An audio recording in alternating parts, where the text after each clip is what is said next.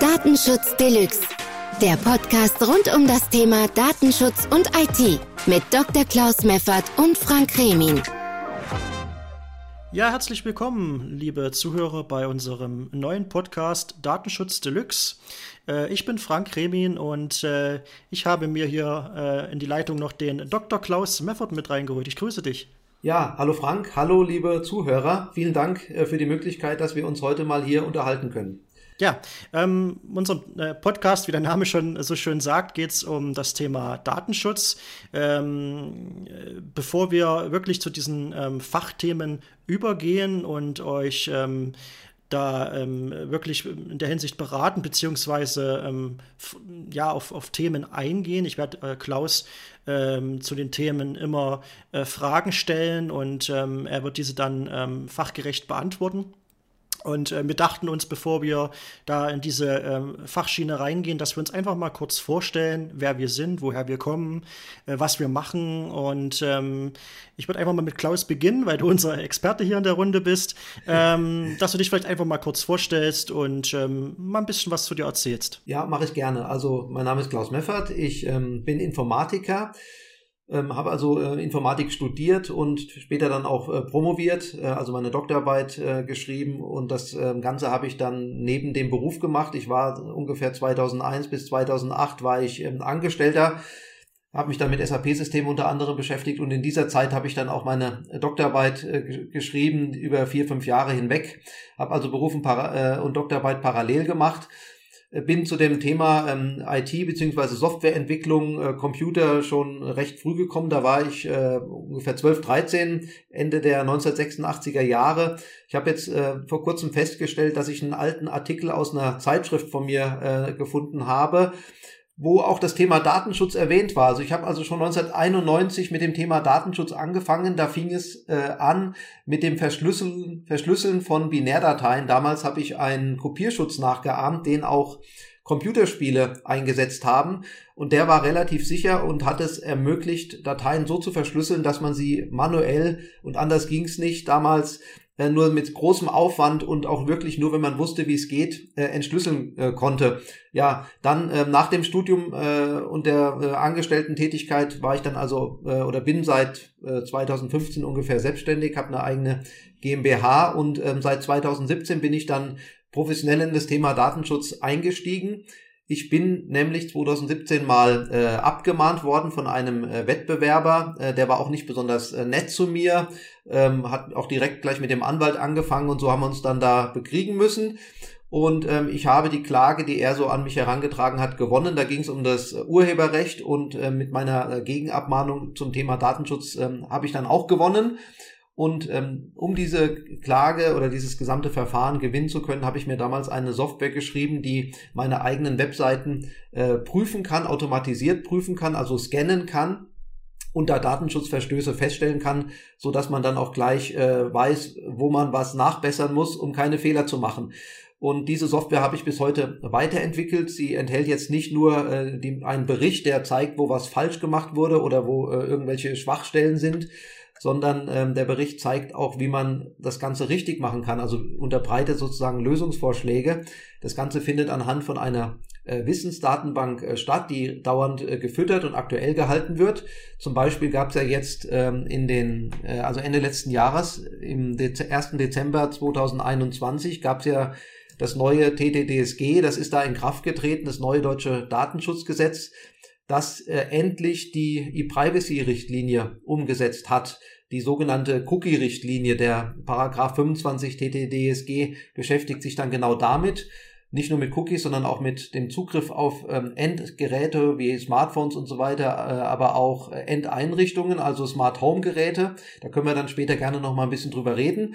Und seit ähm, zwei, drei Jahren ungefähr äh, führe ich auch einen Datenschutzblog. Dr. DSGVO heißt der den ich als Einzelperson führe, äh, der auch dann an sich werbefrei ist. Ich versuchte also so objektiv wie möglich äh, Wissensartikel zu schreiben, äh, fundierte Analysen zu machen, so dass das Ganze Mehrwert für die Leser hat.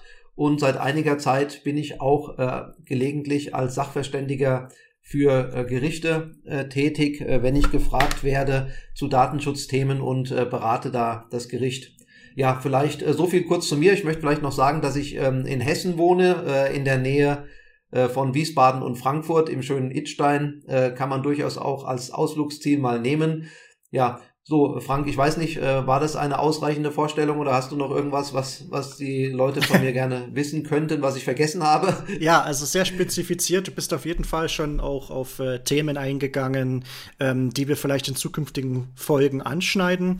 Und ähm, ja, was ich vielleicht noch erwähnen würde, so wie ich dich jetzt dann damals äh, gefunden hatte, ähm, du hast deine Webseite schon erwähnt, ähm, den Dr. DSGVO. Und ähm, dort hast du ein schönes Tool implementiert, mit äh, denen man äh, Webseiten auf ähm, Datenschutzverstöße auslesen kann. Und du hast mir auch in einem Gespräch schon vorher erzählt, dass du auch eine Software anbietest. Vielleicht möchtest du das noch kurz mal den äh, Hörern erklären, was das genau ist, wie das Tool funktioniert, was die Software kann. Äh, das wäre, denke ich mal, ganz interessant zu wissen. Ja, kann ich gerne machen. Also die Software, die entstand, wie gesagt, äh, im Jahr 2017, wurde seitdem weiterentwickelt und die prüft also Webseiten, die äh, crawlt, äh, also sozusagen Webseiten, äh, Crawling ist auch das, was Suchmaschinen machen. Das heißt erstmal nur, dass Webseiten äh, eingelesen werden von der ersten bis zur letzten Seite. Dafür analysiert man dann, dann alle internen Verlinkungen und guckt, welche Seiten gibt's denn auf dieser Webseite. Kontaktformular, Impressum, Datenschutzerklärung, äh, Printartikel, beziehungsweise beziehungsweise äh, Printartikel sind ja nicht mehr, wir leben in der digitalen Welt, es sind ähm, Online-Artikel oder, oder Pressemitteilungen oder sonst irgendwas, die Startseite. Und ähm, nachdem die Software dann also die Seiten eingelesen hat, beziehungsweise auch dabei schon, ähm, wird analysiert, ähm, welche Datentransfers, Datenverarbeitung da stattfinden welche Dateien werden von wo geladen, äh, welche Cookies werden gesetzt, aber auch welche Quellcodes sind vorhanden. Also es werden auch inaktive Codes erkannt, die dann möglicherweise auch erst nach Einwilligung freigeschaltet werden. Die Software, die prüft also alles, was man so automatisch prüfen kann, um zu gucken, ob eine Webseite datenschutzkonform ist gemäß äh, DSGVO und jetzt auch TTDSG und äh, als Ergebnis wird dann direkt bei diesem äh, kostenfreien Online-Tool angezeigt, ähm, was die Befunde sind. Und da gibt's auch automatisiert einen äh, Gesamtbefund. Da steht dann zum Beispiel drin, äh, klarer Verstoß gegen die Datenschutzgrundverordnung oder ähm, keine Befunde bisher gefunden äh, so dass man dann auch direkt weiß, ob Handlungsbedarf besteht. Das ist nämlich der Anspruch des Tools, äh, Handlungsbedarf zu erkennen. Und das Ganze kann sehr einfach benutzt werden. Man gibt einfach in einem Eingabefeld die Adresse der Webseite ein, die man analysiert haben möchte, drückt dann auf Start, äh, wartet wenige Sekunden und sieht dann direkt auf dem Bildschirm das Ergebnis, so dass man dann auch weiß, ja, ich habe Handlungsbedarf oder nein, sieht erstmal gut aus und äh, wenn ich es genauer wissen will, dann müsste ich natürlich noch mal ein bisschen weitergehen, weil das Tool nur die ersten fünf oder zehn Seiten einer Webseite analysiert. Ja, und ähm, also bevor ich jetzt mal zu meiner äh, Vorstellung komme, möchte da kurz noch was dazu ergänzen. Ähm, es ist wirklich so, also ich arbeite auch sehr gern mit diesem Tool, wenn ich ähm, ähm ja vor allem Kundenanalysen zu Webseiten mache. Ähm, ich kann nur so aus, aus, meinem, äh, aus meiner ähm, Perspektive das so bestätigen, dass wirklich ich sag mal, 95 Prozent der Seiten, die ich damit scanne, Verstöße aufweisen. Ja, bei diesem Thema äh, einfach noch nicht so diese Gewichtung gegeben wird. Oder was sagst du dazu, Klaus? Du hast ja damit ein bisschen mehr zu tun, ne? Ja, so kann ich bestätigen, äh, direkt äh, bis vor der Einführung der DSGVO 25.05.2018 waren es also fast 100 Prozent, würde ich sagen, der Seiten, die ähm, gegen Datenschutzgesetze verstoßen haben. Dann äh, nach der DSGVO 2019-20 ist es besser geworden und jetzt sind wir schon auf einem noch besseren Niveau. Heißt aber nicht, dass äh, fast jede Webseite gut aufgestellt ist, sondern dass höchstens weniger Verstöße auf vielen Webseiten sind, aber immer noch grundsätzlich die Webseiten so schlecht aufgestellt sind, die meisten jedenfalls, äh, dass man da eine Abmahnung aussprechen könnte. Und zwar, ähm, das möchte ich noch hinzufügen, weil das viele nicht wissen, dass auch Privatpersonen eine Abmahnung äh, ähm, aussprechen dürfen. Äh, Paragraph 1004 BGB, wenn sie Datenschutz Verstößen auf Webseiten begegnen. Das müsste man vielleicht wissen, ähm, damit man nicht nur denkt, ähm, es gibt Behörden, die irgendwelche äh, Bußgelder möglicherweise erlassen können. Das passiert meiner Erkenntnis nach sowieso nicht bei Internetverstößen. Äh, und auch äh, diese Beschwerden, die Privatpersonen äh, einreichen können bei Behörden, die führen ja dann oft auch vielleicht so äh, Anschreiben der Behörden äh, gegen den verantwortlichen Betreiber einer Webseite. Ähm, aber das, die größte Gefahr ist meiner Meinung nach die Abmahnung durch eine Privatperson, auch nicht durch einen Wettbewerber, sondern jede eigene eigenständige Person kann eben äh, ihre Rechte geltend machen. Es wäre ja auch merkwürdig, wenn die DSGVO es nicht erlauben würde. Es wäre merkwürdig, wenn die DSGVO jedem von uns mehr Rechte geben würde, was Datenschutz angeht und gleichzeitig sagen würde, nein, lieber Nutzer, liebe Person, du darfst deine Rechte, die ich dir gebe, aber nicht effektiv einklagen. Das wäre natürlich Unsinn. Das Landgericht München übrigens hat es genauso gesehen am 20.01.2022, also vor nicht allzu langer Zeit. Man muss vielleicht dazu sagen, ähm, das Ganze ist ein bisschen philosophisch, für Nichtjuristen viel äh, schwer zu verstehen. Äh, Gerichte äußern immer Meinungen und solange es nicht der Bundesgerichtshof, also der BGH gesagt hat oder der Europäische Gerichtshof, der EuGH, sind es erstmal nur Meinungen, die aber doch natürlich eine gewisse Tragweite haben. Ja, also ich gehe davon aus, oder das heißt, ich gehe davon aus, ich bin der Meinung, dass wir da auf jeden Fall zu diesem äh, Rechts Thema äh, auch noch mal gerne eine eigene Folge dazu machen können, ja, und gegebenenfalls vielleicht sogar mit einem, ähm, äh, ja, ich sag mal Anwalt für Internetrecht. Ich denke mal, das wäre dann wäre dann äh, sicherlich ein interessantes Interview, das du da mit dem ja. führen könntest. Vielleicht äh, kann man da sich mal ja noch jemanden hinzuholen. Das müssen wir mal schauen. Also da äh, sehen wir mal, wie sich das entwickelt. Ähm, ja, äh, generell möchte ich mich auch noch mal kurz vorstellen. Also ich bin Frank Kremin, ich äh, komme aus äh, dem schönen Thüringen und ähm, ja, also ich bin hier so ein bisschen, wenn man das so möchte, der junge Lehrling im Bunde und ähm, ähm, muss mich definitiv mit dem Thema Datenschutz, mit dem kompletten Paket, was dazu dazugehört, ähm, auch noch weiter äh, beschäftigen und ähm, äh, ja, lernen. Ja, also es ist ja ein, ein Riesenthema, äh, Datenschutz, also das ist wirklich gigantisch und ähm, ich hoffe, dass ich hier auch diesen Podcast auch ähm, viel Input mitnehmen kann. Kurz zu meiner Person. Ähm, ich bin ähm, im Nebenberuf Webentwickler und äh, habe eine kleine Firma DeskTech äh, 2021, Anfang 2021 gegründet. Und ähm, ja, unser, ähm, unser Hauptbestreben ist die äh, Webentwicklung, Webseitenerstellung. Ähm, wir äh, ja, beraten und entwickeln für Kunden hier im regionalen äh, KMU-Bereich äh, Webseiten. Und nun ja, dazu zählt eben auch das Thema Datenschutz, mit dem man sich dann beschäftigen und auskennen sollte, um den Kunden auch wirklich für das Thema optimal zu beraten. Und eben, wie Klaus vorhin schon sagte, ähm, ja, solche Stolperfallen, äh, solchen Stolperfallen, Abmahnungen aus dem äh, Weg zu gehen.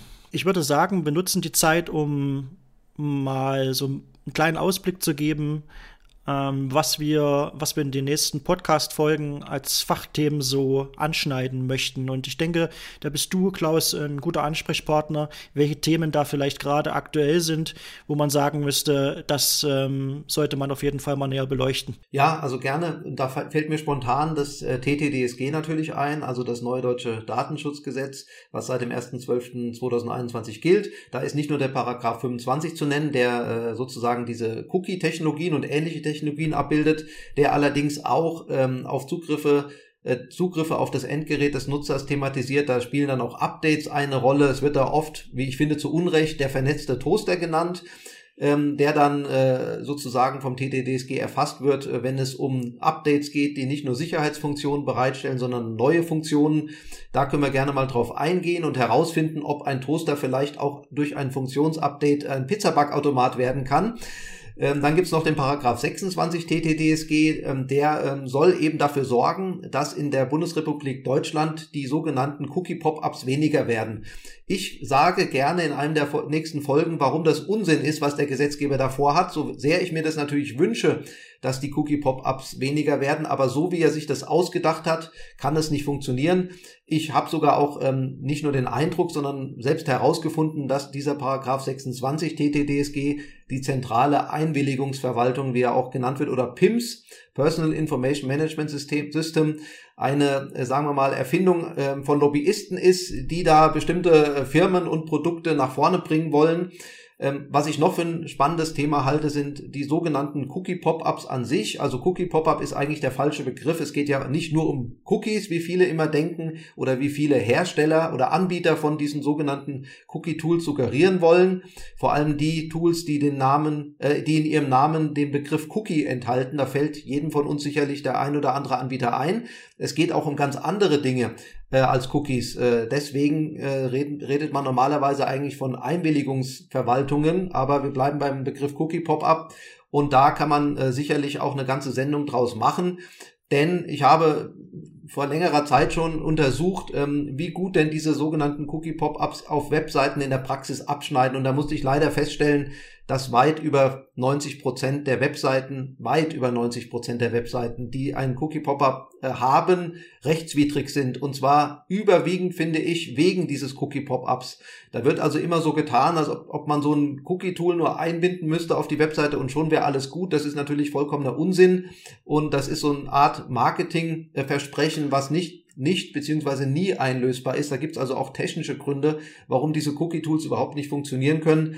Das hat aber auch was äh, insbesondere mit Firmen wie Google zu tun und anderen, die einfach nicht verraten wollen, wie sie Daten verarbeiten. Und wenn es niemand weiß, dann kann er auch nicht äh, ordentlich damit umgehen, denn äh, die Datenschutzgrundverordnung fordert ja, dass man das, was man mit den Daten von anderen tut, also personenbezogenen Daten tut, genau erklären können muss. Und wenn man das nicht kann, dann darf man diese Daten überhaupt gar nicht erst verarbeiten, sonst äh, entstehen nur Probleme. Und zwar hoffentlich auch für den Verantwortlichen, also in dem Fall den Betreiber einer Webseite. Das wäre noch ein äh, spannendes Thema.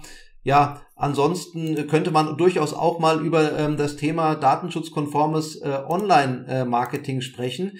Da möchte ich nur anmerken, dass ich auf meiner eigenen Webseite Dr. DSGVO keinerlei Google-Dienste habe äh, kein Werbebudget ausgebe bei Google oder anderswo und trotzdem äh, eine fünfstellige Klickzahl in der Google-Suche innerhalb von 28 Tagen von der Firma Google gemeldet bekam.